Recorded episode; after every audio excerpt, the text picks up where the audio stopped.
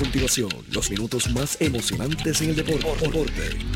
Pedro Carlos Lugo, Junior Lugo, Richie Lugo, desde Estados Unidos. 3 presenta el análisis, la información de manera precisa y clara. Deportivamente. Falta muy poco. Deportivamente. En blanco y negro.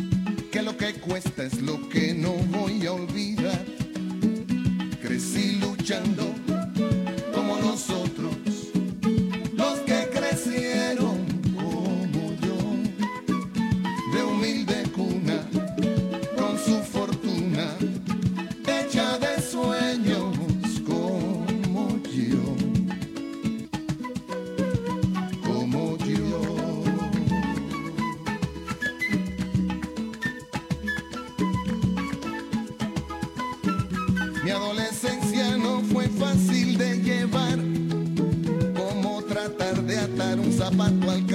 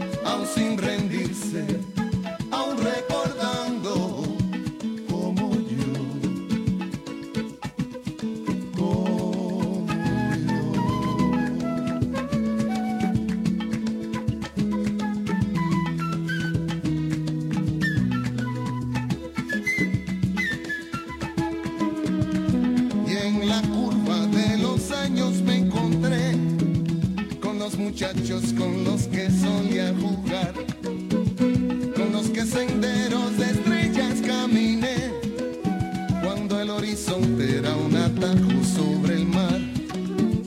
Y recobramos las memorias con café. Y nos tratamos aún de tu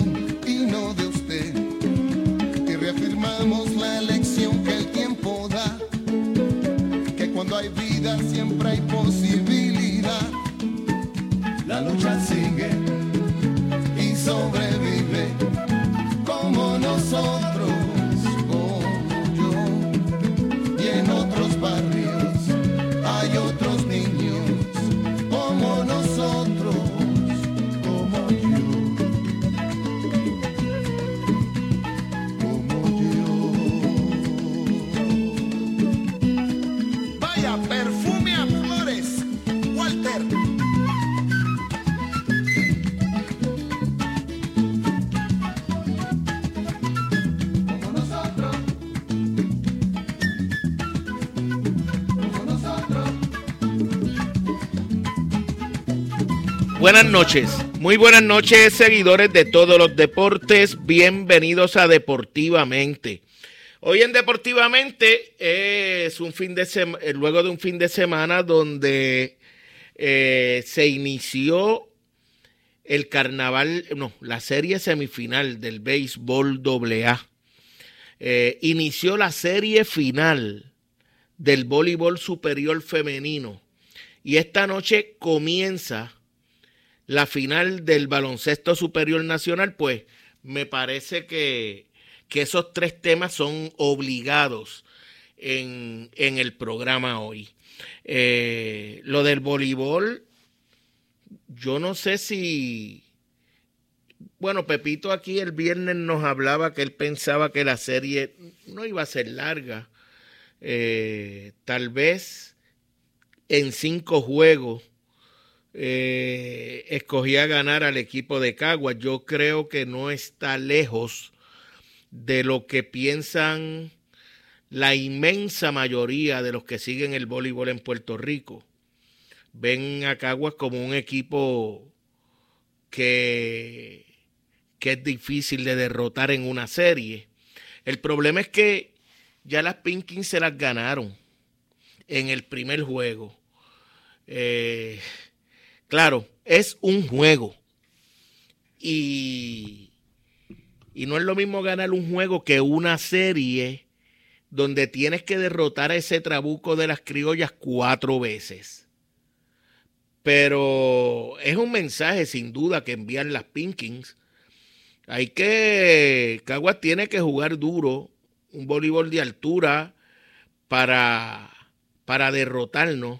O sea, están en pie de guerra, no se van a dejar llevar por lo que dice el papel o por lo que dicen los, supuestos expertos.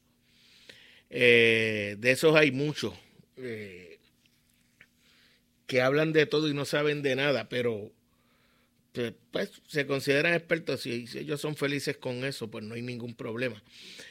Así es que vamos a hablar sobre ese tema con Pepito en la segunda mitad del programa. Vamos a aprovechar para hablar de atletismo, porque hoy hubo participación de Yasmín Quinn Camacho.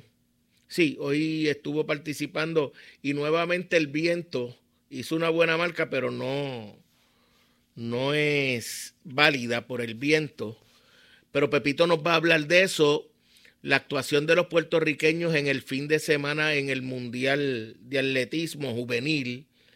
Esos son temas que vamos a estar tocando con, con Pepito Colón, obviamente, además de la serie del voleibol superior femenino. Hoy se juega el segundo juego en Corozal, Caguas visitando a Corozal. Entonces, el béisbol AA comenzó el, la serie semifinal nacional. Y, y yo creo, y, repito, eh, yo pienso que los equipos demuestran su calidad en el terreno de juego, pero pienso que Calley en la línea para ganar el campeonato. Tiene, tiene un equipo sólido, me parece que es el equipo que más profundidad tiene para un fin de semana de tres partidos y este fin de semana se juegan tres partidos. Eh, en cuanto al, al picheo.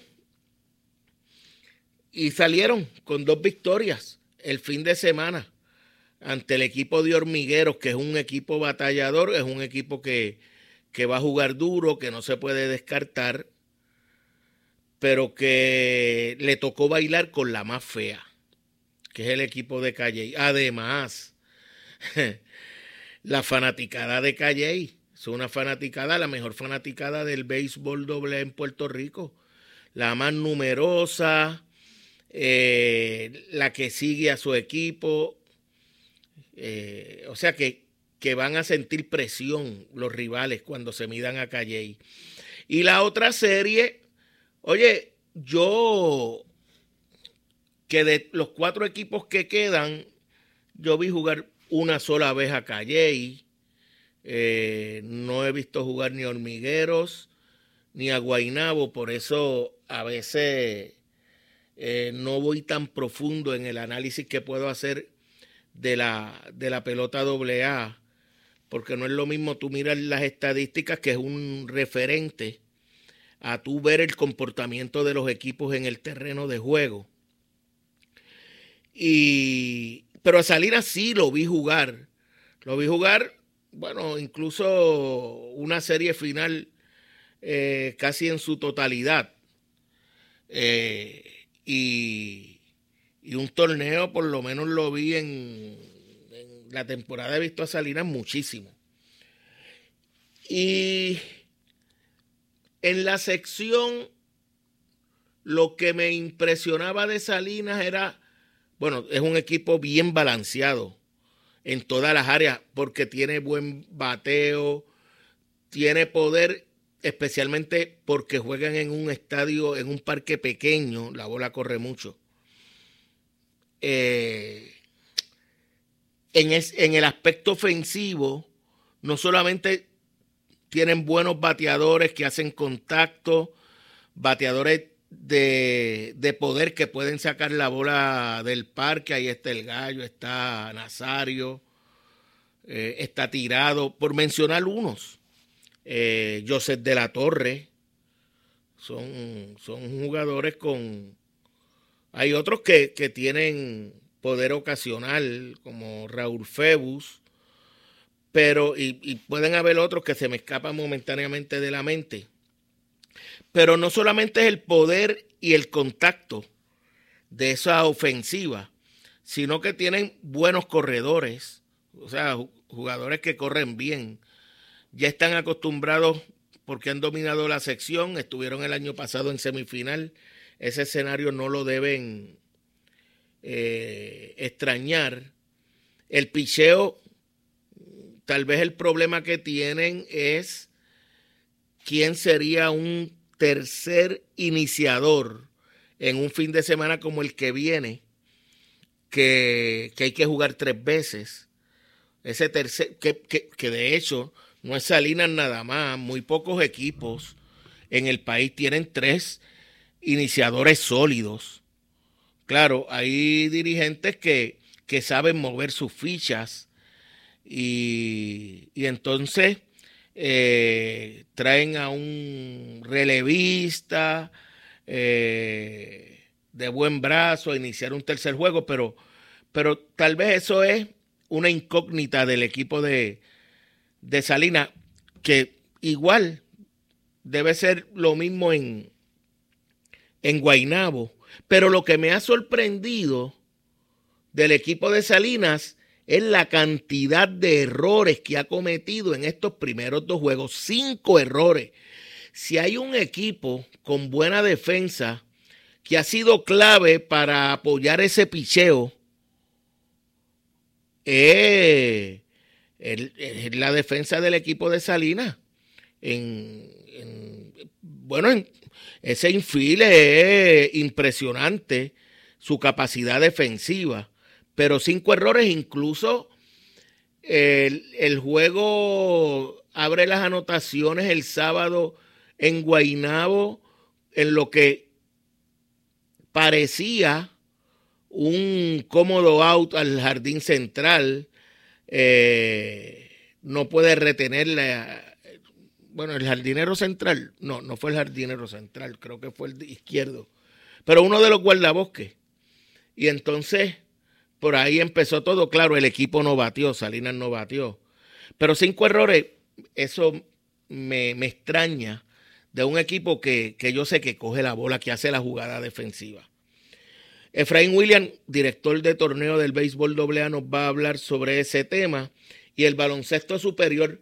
Rafi, vamos, vamos primero a conseguir a, a Rubén Centeno, que está en el, es el narrador de los Atléticos de San Germán. Rubén Centeno. No está ahí. ah, pues. Deja ver. Porque Quiero ver cómo está el ambiente allí en... Si es verdad, no está. Eh, vamos a hacer algo, vamos a hacer una pausa y te lo dicto por aquí. Aquí en Deportivamente. Que es una presentación de Good Quality Travel. A donde quieras viajar, por el Taller Vega, la ley y la fuerza en hojalatería y pintura en el barrio Río Chiquito en Ponce y por Automeca Technical College, los profesionales de la mecánica. Cuando acelera el ritmo del deporte y llevamos el resultado al momento, deportivamente, en blanco y negro CER, tu centro de imágenes diagnósticas con servicios de rayos X, CT scan, MRI, Open MRI, sonografía, mamografía, tomosíntesis de seno y PET scan. Además ofrece tratamiento de radioterapia para pacientes de cáncer. Todos nuestros centros cuentan con radiooncólogos diariamente y cuatro aceleradores para tratamiento ininterrumpido. Comunícate a nuestros centros ubicados en Ponce 842 2478 en Yauco 4920260 y Guayama 6860090. De lunes a sábados desde las 7 de la mañana. Sir, empatía, calor humano y sensibilidad nos distingue. Horario especial de lunes a viernes de 7 de la mañana a 3 de la tarde. Llámanos para coordinar tu cita. Good Quality Travel. En Good Quality Travel le ofrecemos las mejores ofertas con los mejores y más variados destinos para ese viaje soñado. Llámenos a los teléfonos 284-1407, 284-1410 y libre de costo al 635-0263 para ayudarlos a planificar su viaje. Good Quality Travel. A donde quieras viajar.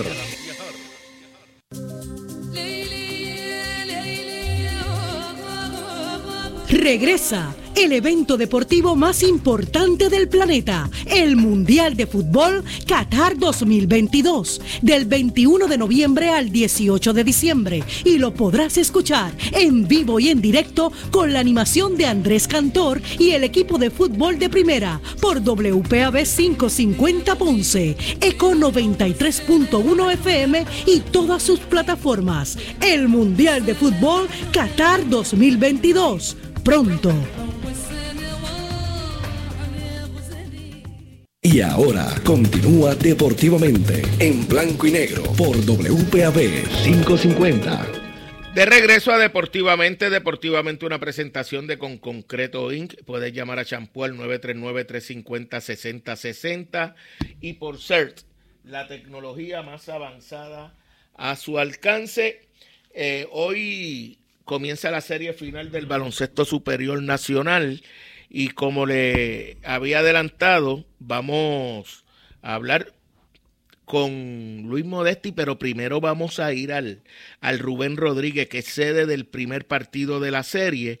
Allí está Rubén Centeno, narrador de los maratonistas, eh, de los maratonistas, mírame a mí, ¿de dónde yo saqué maratonista? Bueno, tal vez es que como es atleta Rubén, pensé que de los Atléticos de San Germán. Rubén, saludos. Buenas noches, buenas noches, Junior. Estoy buscando el mejor lugar donde podemos hablar porque ya hay mucho público en la Rubén Rodríguez y distinto a San Germán que me puedo ir al estacionamiento a hablar para que sea un poquito más difícil. Pero te, ¿Me escucha, Junior? Te oyen muy bien. Sí, Estoy acá en la entrada del camarino de los jugadores, que entiendo que por lo menos puedo, se puede monitorear el, el, ruido de la música. Pero ya básicamente está a tres cuartas partes el Coliseo Rubén Rodríguez eh, lleno. Eh, mucha seguridad, Julio, mucha seguridad. Hay que mencionar las cosas positivas, mucha seguridad, eh, excelente logística, ¿verdad? Para todas las personas que hacen llegada o entrada al Coliseo y yo creo que esa cosa positiva hay que, hay, que mencionarla. Más allá, más allá de la noticia lamentable que surgió hace varias horas, horas de la tarde que habían cancelado eh, a aquellas personas que tuvieron la oportunidad de comprar mediante online, eh, de la casualidad que muchos de ellos fueron los fanáticos de San Germán, que tristemente hoy pues se quedaron sin venir, muchos de ellos ya venían de camino hacia Bayamón cuando recibieron ese correo electrónico que le habían cancelado la taquilla, eh, se quedaron sin venir, pero entonces el equipo de Bayamón abrió la boletería para vender una cantidad limitada de boletos que obviamente se beneficiaron los fanáticos de los vaqueros, porque imagínate, no iba a venir gente de Sajemán en horas de la tarde a, hacer fila. Especialmente cuando ya habían dicho que se habían agotado. O sea, tú no vas a ir de San Germán, te dijeron no hay boletos y tú no vas a ir de San Germán sin boleto para allá. Ya tuve, Junior, esto es otra piedra en el tropiezo que San Germán ha tenido eh, durante esta postemporada eh, y eso pues ha sido testigo. Primero fue Santurce, luego Arecibo y ahora sin apenas eh, haberse celebrado el brinco inicial ya hay, ¿verdad? Eh, esa injusticia no tan solo para el equipo, sino para los fanáticos de los atléticos. ¿Llegó gente de San Germán a ir a Bayamón y conseguir boletos o, o, se limitó tal vez a un grupo de sangermeños que viven en el área metropolitana? Eh, a, eso iba, Junior, a eso iba. Y siguiendo ese último comentario tuyo, eh, entiendo que si San Germán goza de muchos fanáticos en el área metropolitana y, probablemente un número de esos deben estar presentes esta noche aquí en Bayamón. También de igual manera, algunos fanáticos de San eh, se dieron cita cuando se abrió la boletería eh, hace varios días aquí en Bayamón. Hubo gente de San Germán que viajaron en vehículos para comprar eh, taquilla. O sea que aunque no sean muchos los fanáticos, sin lugar a dudas debe una cantidad eh, que se pueda ver en algún momento, ¿verdad? dándole ánimo a los atléticos esta noche. Yo, yo sé, yo sé porque conozco esa fanaticada de San Germán, esas series contra Ponce eh, en el 89, en los 90 fueron espectaculares y sé eh, lo que hace esa fanaticada cuando están metidos en, en, serie, que es lo mismo que pasa con Ponce, claro, eh, en aquel momento era una buena relación y, y había había respeto del apoderado de San Germán hacia la fanaticada de Ponce, igualmente del de, apoderado de los Leones hacia la fanaticada de San Germán. Y, oye, ¿qué cuesta por lo menos 500 boletitos? Y, y, y yo estoy muy consciente, para San Germán es complicado porque es una cancha pequeña. Y, pero, pero yo estoy seguro que si Bayamón hubiese hecho el esfuerzo, San Germán también lo hubiese hecho. Yo creo, Julio, que sin lugar a duda, eh, eso se, se, puede considerar eh, acciones que, deben salir de una forma voluntaria y de referencia por, por el equipo de, de. Realmente, eh, sabemos que realmente Yadier Molina es el presidente, el dueño del equipo, no se encuentra en Puerto Rico, pero quizás personas que están alrededor de Yadiel han tenido un pedigrí enorme en este baloncesto, ¿verdad? Como es Wilfredo Pagán, en el caso de Peter Rivera, que fue dueño en el pasado de este equipo, promotor de, de, de voceo, entre otras personas. Eh, yo creo que tuvieron en su mano la oportunidad de, de, presentar un buen espectáculo, antes de que comenzara la serie, y no lo hicieron de esa manera eh, y, y han, lucido, mal, han lucido mal y hoy no fue, hoy no fue la, la excepción a varias horas de, celebrar el primer partido, el tener que cancelar eh, esos boletos que esos fanáticos compraron Junior, ya habían personas Junior que tomaron la tarde libre en su trabajo, que estaban quizá en Plaza Las Américas, estaban en el área de Cagua, aprovechando la tarde libre para hacer gestión en el área metropolitana y luego llegar hasta aquí. Y cuando se encuentran con, con, ese correo electrónico, bueno, a cualquiera le cae un balde de agua fría, ¿no? Toda esa noticia. Eh, y bueno, pues es triste. Un equipo, una junta que tú más bien sabes que a sacrificio, peso a peso, ha levantado esta franquicia. Y lo menos que quieren los fanáticos de San Germán, los jugadores y los miembros de la junta es que lo trate de esta manera. Yo creo que ya con todo lo que le ha pasado a San Germán, con la injusticia que le ha pasado a San Germán, ya es hora que la jerarquía del BCN tome el toro por los cuernos y, comience, ¿verdad?, a tomar decisiones eh, drásticas y fuertes a, aquellas personalidades, a aquellas franquicias, a aquellos eh, hombres que realmente pues, hacen lo que le da la gana en esta liga. Eh, y bueno, no, no, se, no se mide de igual manera para todos los equipos, pues es, esto lo que pasa, hay uno que se crea un desbalance, se crea eh, un, ambiente tenso, hostil, las personas en las redes pues con todo el derecho empiezan a, a, escribir cosas, ¿verdad?, que, que, que ellos sienten. Y, y, y, no, es lo que, no es lo que todos queremos, ¿entiendes?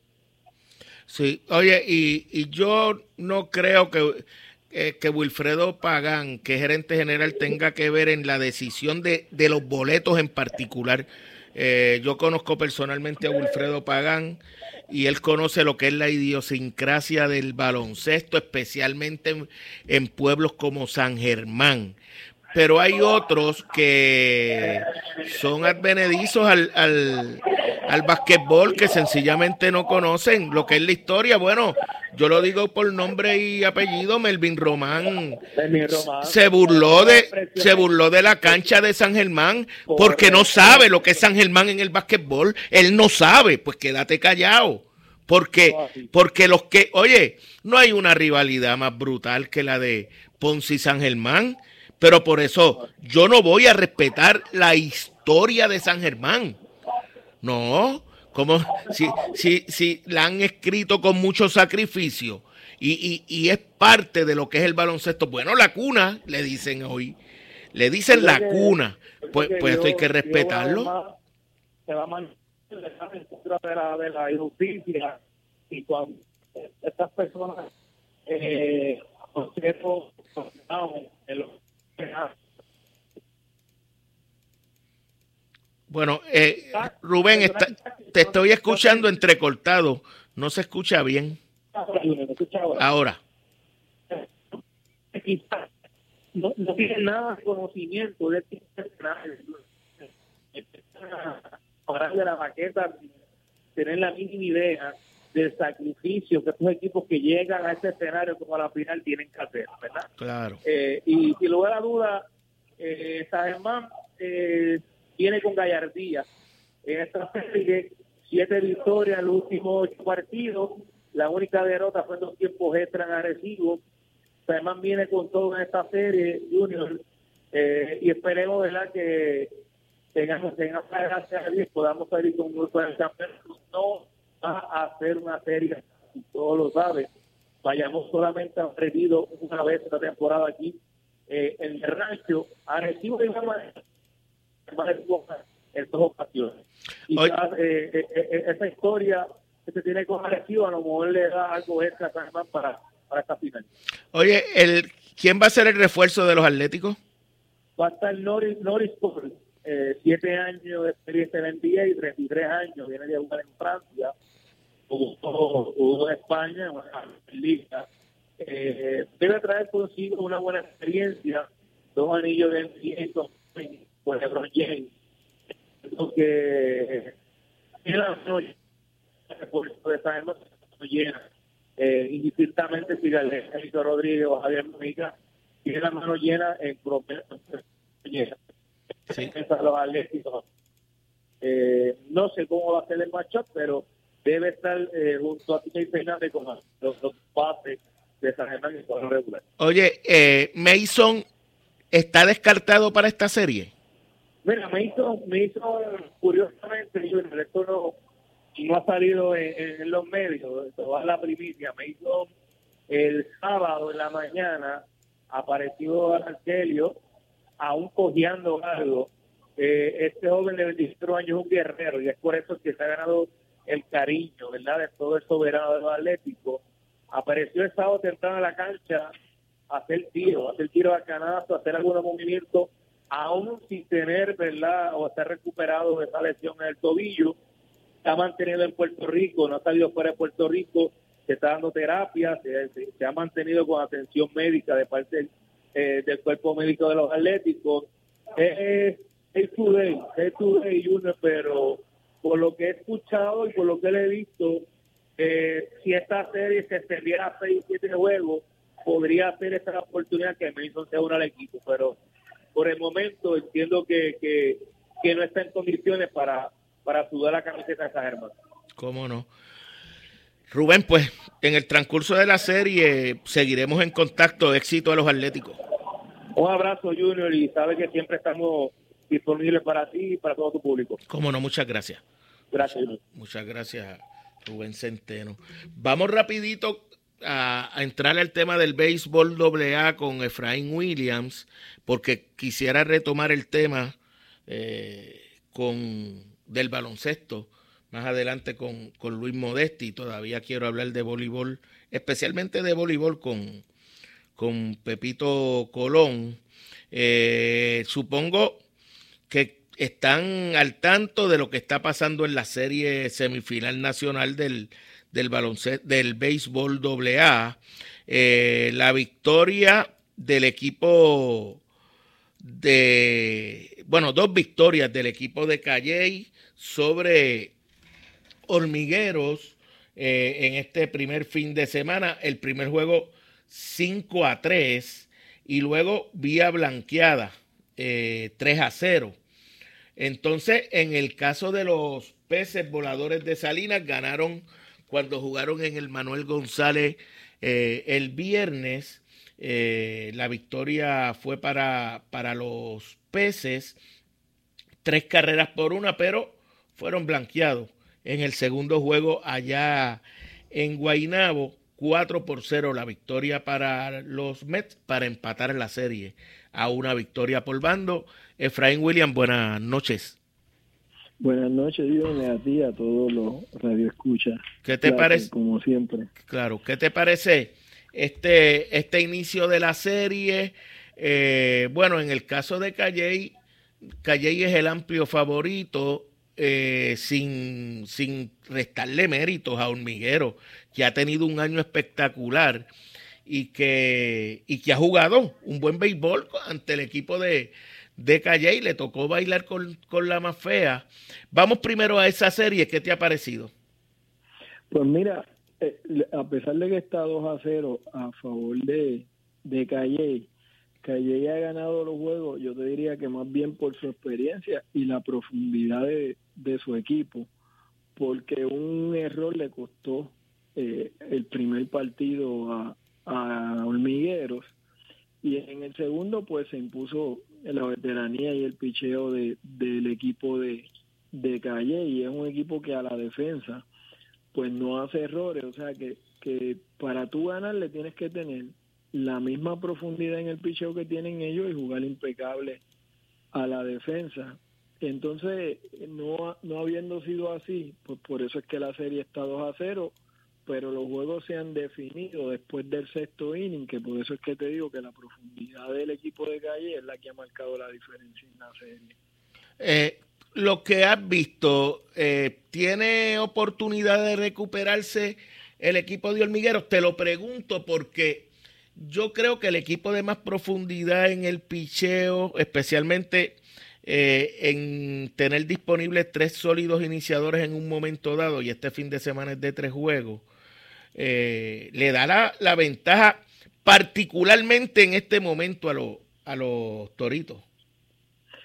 Sí, pero Brian Marrero, Oscar Rivera, Osvaldo Méndez, ambos eh, tres lanzadores de, de, hormiguero, son capaces de ganarle a cualquier equipo en, en cualquier noche.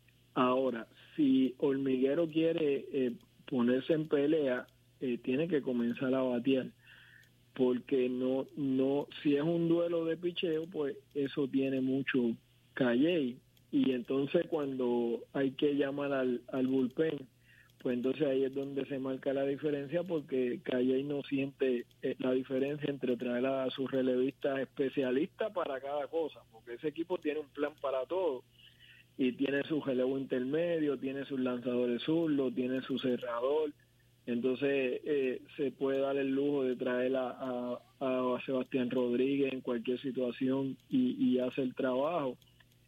Pero de que Brian Marrero, eh, si, si no logra lanzar mucho en ese inning, que se puede extender por lo menos 7, 8 innings y Hormiguero logra batear, pues pueden, pueden ponerse en pelea nuevamente. Oye, eh, Champú, Oscar era el nene de Ponce que inició la temporada, bueno, inició su carrera con los, con los poetas, lanzó bien dos o tres años, que estuvo sus primeros tres años. Lo cambiaron y mira dónde está ahora, es la segunda voz de, ese equipo de, de hormigueros que ha hecho un trabajo extraordinario.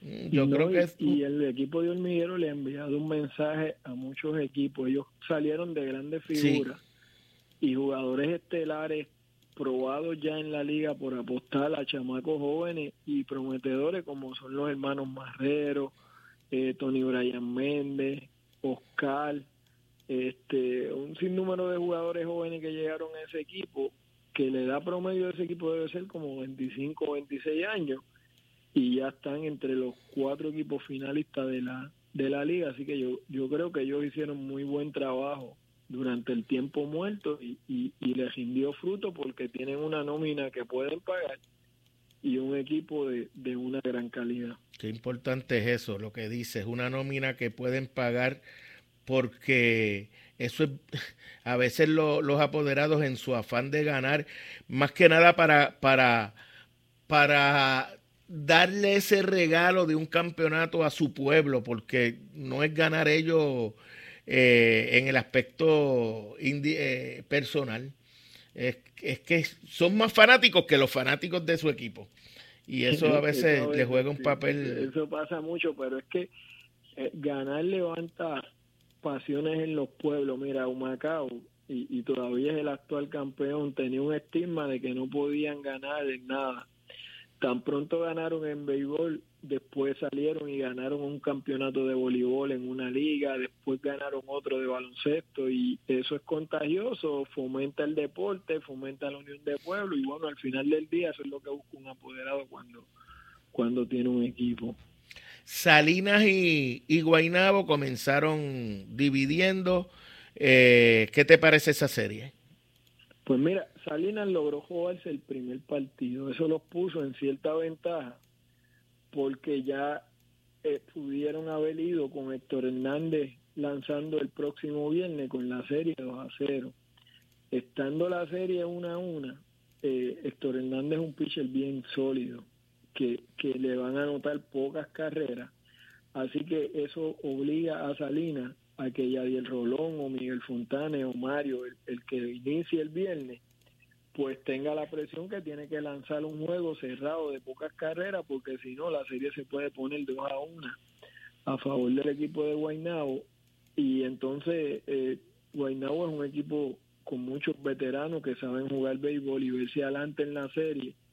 Tanto Eric como Héctor han lanzado una pelota bien sólida, así que esa serie está mucho más pareja de lo que los analistas pudieran pensar porque eh, Salinas, todo el mundo podía pensar que iba a ser el favorito por, la ofensiva que tiene el equipo, lo bien que pichea Rolón y lo bien que pichea Miguel Fontana y todavía tienen a Mario, a los relevistas y han jugado bien todo el año. Yo creo que esa derrota si, si que tuvieron el sábado, si logra, si no logran recuperarse el viernes le puede costar en, el fin de semana y poner la serie mucho más pareja de lo que la gente puede pensar. Oye, Frao, yo estoy pensando desde, desde hace unos días, eh, ese segundo fin de semana sería, tú has sido dirigente, conocedor del béisbol, eh, sería una buena estrategia para, para Salinas no machar a ninguno de los dos caballos con Héctor. Bueno, lo que pasa es que ya yo ellos lo macharon y les resultó. Sí, pero, era, era inevitable porque era un fin de semana de dos juegos. Pero, pero en un fin de semana de, tres juegos, tú tienes, bueno, nada te garantiza, ¿verdad? Porque ellos le, le ganaron el juego que lanzó Héctor Hernández. Eh, lo, que, lo, que, pasa es que el colegial Eric, se me escapa el apellido, me parece que es Rivera de, de Guaynabo, ha lanzado dos, dos partidazos. En este blanqueo y en el anterior. Eric González. le anotaron una carrera en, los dos juegos que ha lanzado. Así que Héctor Hernández, eh, Eric y Valcárcel eh, no, no son días fáciles para los bateadores. Así que eh, para mí la oportunidad que tiene de, de ganar eh, Salinas es machar sus grandes lanzadores con los grandes del equipo de, de Guaynabo, porque Salinas tiene dos lanzadores o tres sólido y, y Guaynabo pues en estos momentos pues lo iguala en eso, en lo que Salinas supera a Guaynabo es en la ofensiva. Oye, me, si ellos logran batear pues no debe haber problema. Y me ha estado raro que un equipo bueno defensivo, uno de los mejores cuadros defensivos del país lo tiene Salinas, haya cometido cinco errores en estos primeros dos juegos. Pues cuando se juega este nivel hay muchos intangibles, o sea, parque lleno, el, querer hacer más de, de la cuenta, a veces lleva a los jugadores a cometer ciertos errores porque pues jugadas que a lo mejor son un poquito difícil, pues tú te tiras y las haces más difícil, los jugadores meten presión, te estás enfrentando a un rival bueno, o sea, hay muchos intangibles que a veces pues hace a, los equipos cometer errores y el equipo de Guaynabo que no entró como el favorito entre los primeros cuatro, pues eso te da cierta ventaja porque no tiene ninguna presión a la hora de ejecutar, porque le corresponde al que es favorito, que en este caso, según los lo que han seguido el béisbol doble A, pues debe ser el equipo de Salinas. Esa serie, eh, Guaynabo no lleva muchos fanáticos, Salinas lleva, aunque no es una fanaticada muy numerosa, digamos como la de Calley, pero, pero Salinas tiene fanaticada. Eh, ¿Los parques no tienen problema con la capacidad hasta el momento? Mira, Guaynabo era el que tenía algún problema y el alcalde pues se movilizó y puso una, unos bleachers alternos en, ambos lados de, del estadio, tanto en el left field como en el right field. Eh, fue una asistencia de 600 fanáticos en el parque de Guaynabo, que es un nuevo récord para ellos. Este, y Salinas, pues contra Guainabo, como Guainabo no hay fanáticos en la carretera, pues muy bien puede jugar ahí porque con sus fanáticos locales el parque tiene capacidad 1200, 1300, pues ahí yo creo que, que estamos bien ahora ya. Si Calle prevalece, pues ya y Salinas también, pues entendemos que Salinas no puede jugar ahí. Sí. Bueno, Frau, eh, gracias como siempre y seguiremos en contacto. Estamos, Junior, la orden. ¿Cómo no? Efraín Williams, hablándonos sobre, sobre el béisbol AA. Vamos, vamos al voleibol con Pepito Colón. Eh, la serie final, Corozal y Caguas.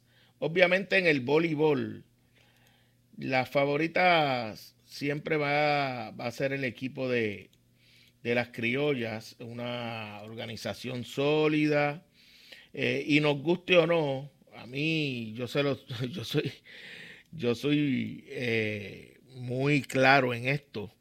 A mí no me gustan las dinastías a menos que no las haga Ponce. Eh, pero cuando un equipo gana todo el tiempo, no me gusta, no me gusta, repito, a menos que no sea Ponce el que gane todos los años. que ñame, ¿verdad? pero hay que tomar eso en consideración por el mejor equipo en la serie regular. El problema es que aunque salen ampliamente favoritas, ya le dieron la primera galleta al guapo del barrio. Pepito, tú no esperabas esa primera victoria de Corozar el, el sábado. Saludos. No lo esperaba nadie.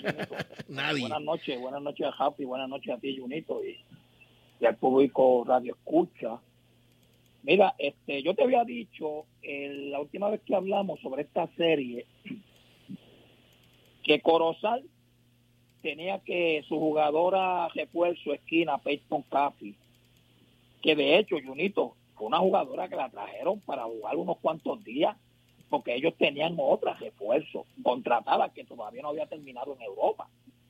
Pero como tuvo una temporada, empezó desde el primer día que llegó a jugar bien, pues la dejaron y para mí es la candidata más valiosa. No, no he escogido todavía los candidatos, pero para mí es la candidata más valiosa del torneo este año. Pues yo te había dicho eso. Te dije también que Corozal tenía que mejorar el juego de Dulce María Tellez, que había perdido muchísimos juegos por una lesión que tuvo, y de Dali Santana, que jugaba una noche sí, otra no, porque Dali tiene un problema físico que se ha estado tratando y jugaba por días y yo decía que tenía que producir mucho más para por lo menos compensar la artillería que tiene el equipo de Cagua en todas las posiciones. Oye, no me hicieron quedar mal. El equipo de Corozal ha tirado un juegazo, como decimos nosotros, Junito. Mira, cuatro ejores por set en los primeros dos sets. Eso es bien bajo, cuatro ejores. Mientras Cagua hacía ocho, nueve ejores por set. Eh, hay que destacar, Junito, que la ponceña, y no me canso de repetirla, está pasando, Jaime Ariel y Santos está pasando por su mejor momento como voleibolista. Tanto así que la temporada que ha tenido este año ya este, representó a Puerto Rico en Croacia y no me cabe la menor duda que va a ser, va a ser, va a ser la segunda acomodadora para los torneos que se avecinan, incluyendo el Mundial. Ha sabido manejar como tiene que manejar en el baloncesto un buen armador, ha sabido manejar ese equipo con una rotación bastante corta, ha llevado ese equipo a, que sus jugadoras hagan los puntos que tienen que hacer en el momento clave. Y Dari Santana, que no anotó muchos puntos, como todo el año no ha anotado, aunque fue un juego solamente de tres cepas, anotó ocho puntos. Pero tuvo siete ataques y, un solo fallo. Pero en defensa hizo lo que debe hacer una jugadora que juega atrás y que al frente no produce mucho, que es pasar bien y defender bien.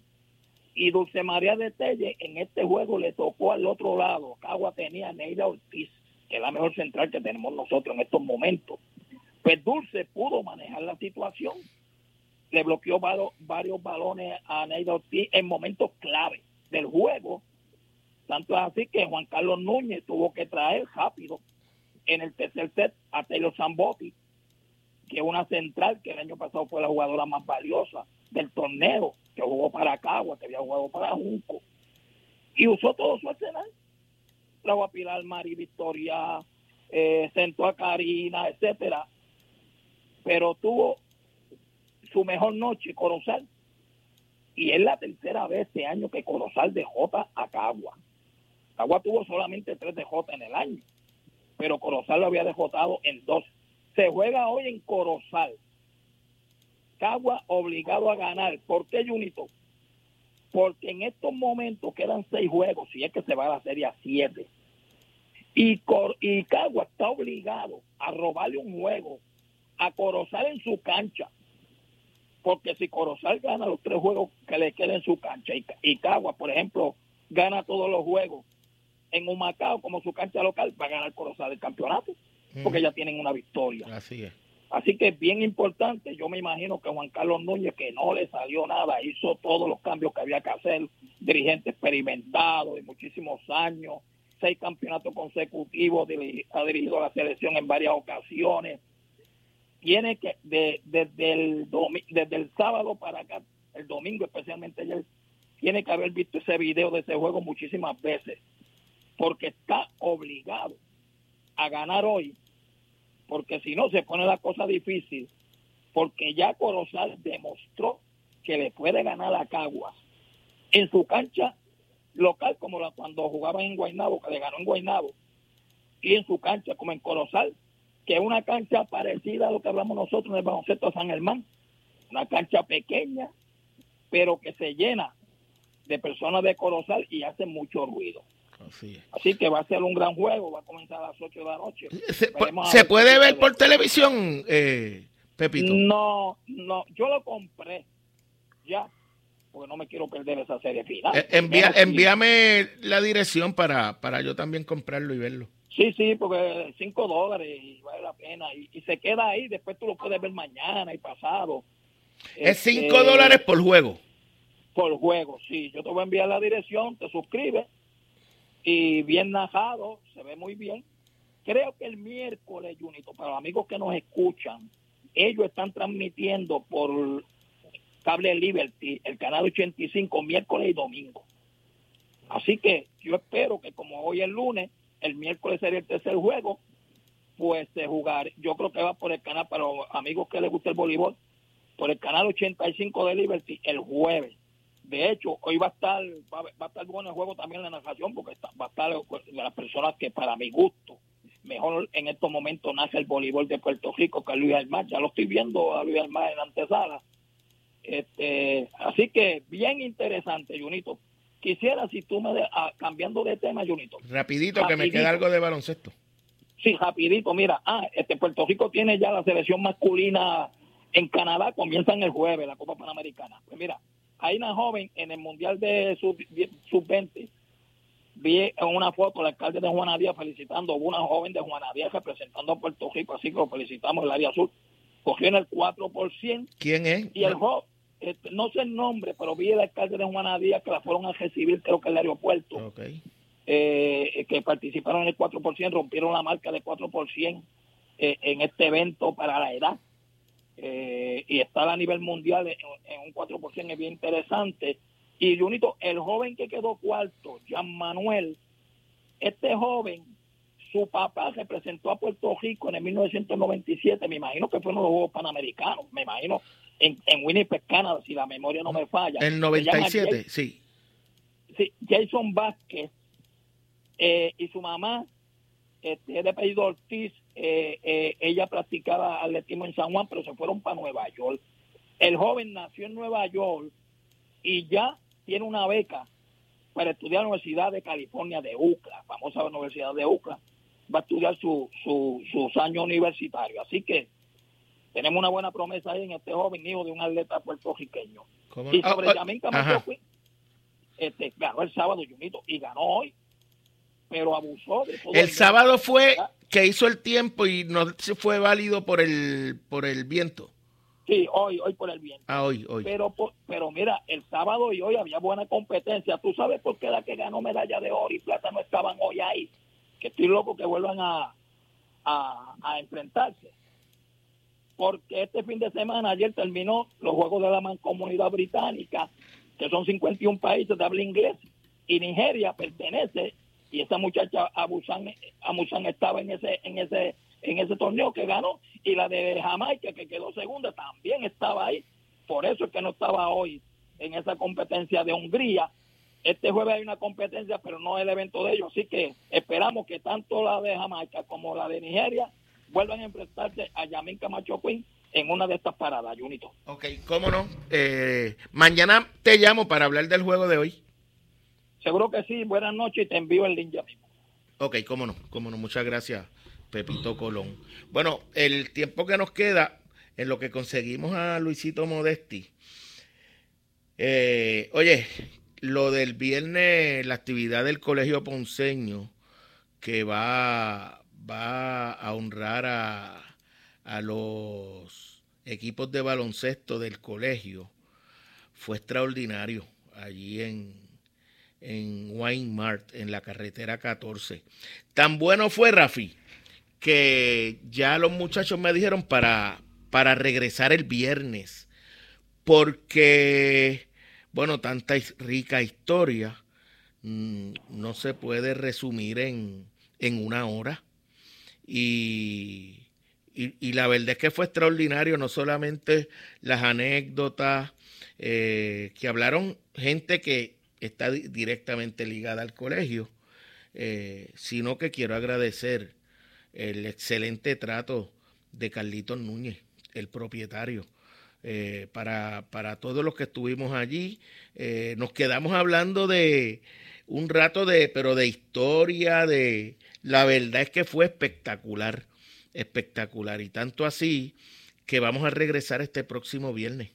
vamos de nuevo porque el sábado es la, gran actividad en el colegio. Así es que eso lo vamos a, repetir el próximo viernes.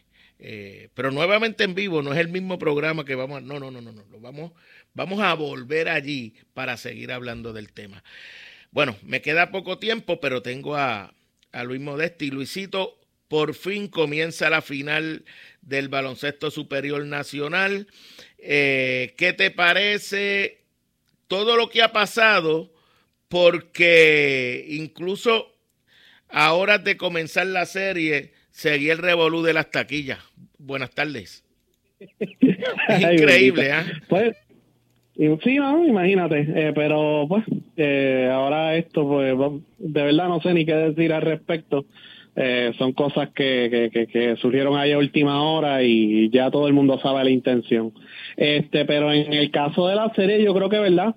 Aunque una semana es, como uno diría, es demasiado, ¿verdad? Entre el final de la serie y el inicio de la final. Yo creo que dio la oportunidad a los coaches a ver videos, a estudiar, a hacer ajustes, a hablarle a los muchachos cómo le deben jugar a cada uno. Eh, esto le beneficia un poquito más a Bayamón, ¿verdad? Porque es el equipo veterano, pero al mismo tiempo San Germán pues necesitaba integrar a Norris Cole, ¿verdad? A la ofensiva, a los esquemas defensivos, etcétera, como involucrar a los compañeros, como era que estaba jugando y eso. Así que yo creo que va a ser una muy buena serie.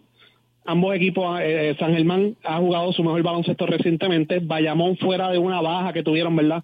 A mitad de temporada, que, que ¿verdad? Eh, especialmente cuando se lesionó Ángel Rodríguez pero de ahí en adelante han sido el equipo más consistente de la liga, eh, mueven muy bien el balón, ambos equipos dominan en áreas de esfuerzo, eso va a ser un macheo interesante, ¿no?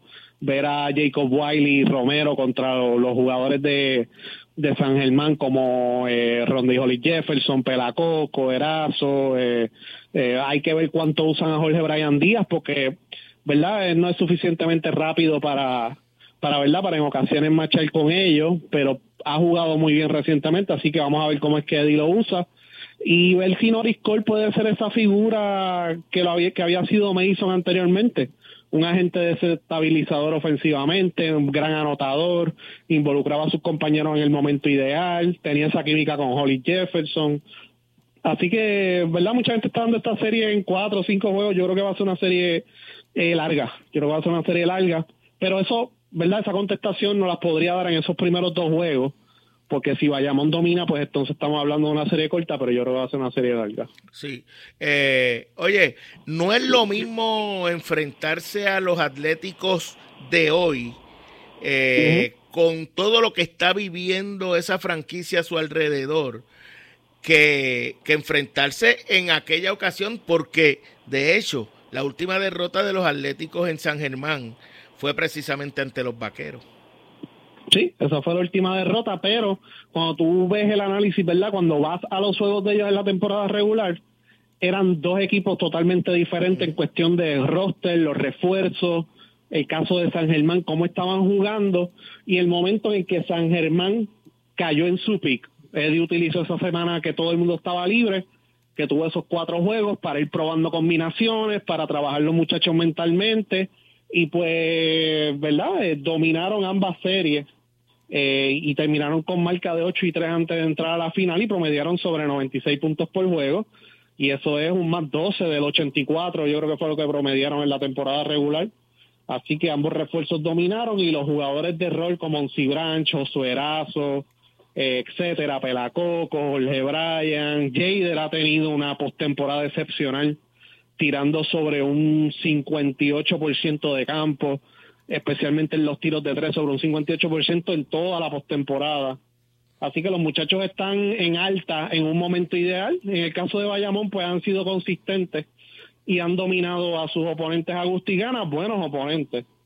Y pues están aquí, que esto era para lo que estaban trabajando y pudieron llegar y, y van a ver si pueden ganarle cuatro a San Germán. Eso, eso es, eh, lo que está por verse.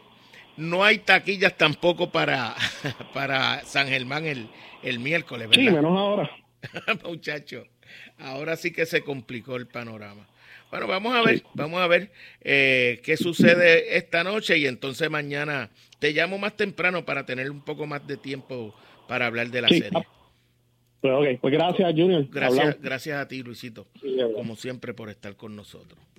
Eh, bueno, ahí escucharon eh, los temas más importantes del deporte, especialmente, especialmente el deporte puertorriqueño. Las grandes ligas está bien interesante, eh, pero obviamente quería aprovechar lo que está viviendo el deporte puertorriqueño. Eh, pero, oye, los Yankees han caído en una mala racha. En una temporada de 162 juegos no podían esperar que los iban a ganar, que no iban a coger una rachita mala. Imagínate la temporada que han tenido, que han perdido cinco corridos, pero su ventaja sobre su más cercano perseguidor, que es Toronto en el este, de la americana es de nueve juegos y medio. En una división que hasta Baltimore tiene cuatro juegos por encima de, de los 500. Boston es el único equipo que no tiene récord ganador. Oye, y, claro, para Boston es difícil, pero lo que estamos hablando es que son dos juegos por debajo de 500. Jugar 500 no le garantiza nada. Pero lo que, lo que quiero decir es de lo extraordinario del año para los Yankees, eh, que aún en medio de esa racha, en la sección más dura de la pelota de, de Grandes Ligas, su ventaja es de nueve juegos y medio e incluso tiene, tiene, comparten con Houston el mejor récord en todo el béisbol de las grandes ligas. Mañana regresamos a las 7 en Deportivamente. Buenas noches.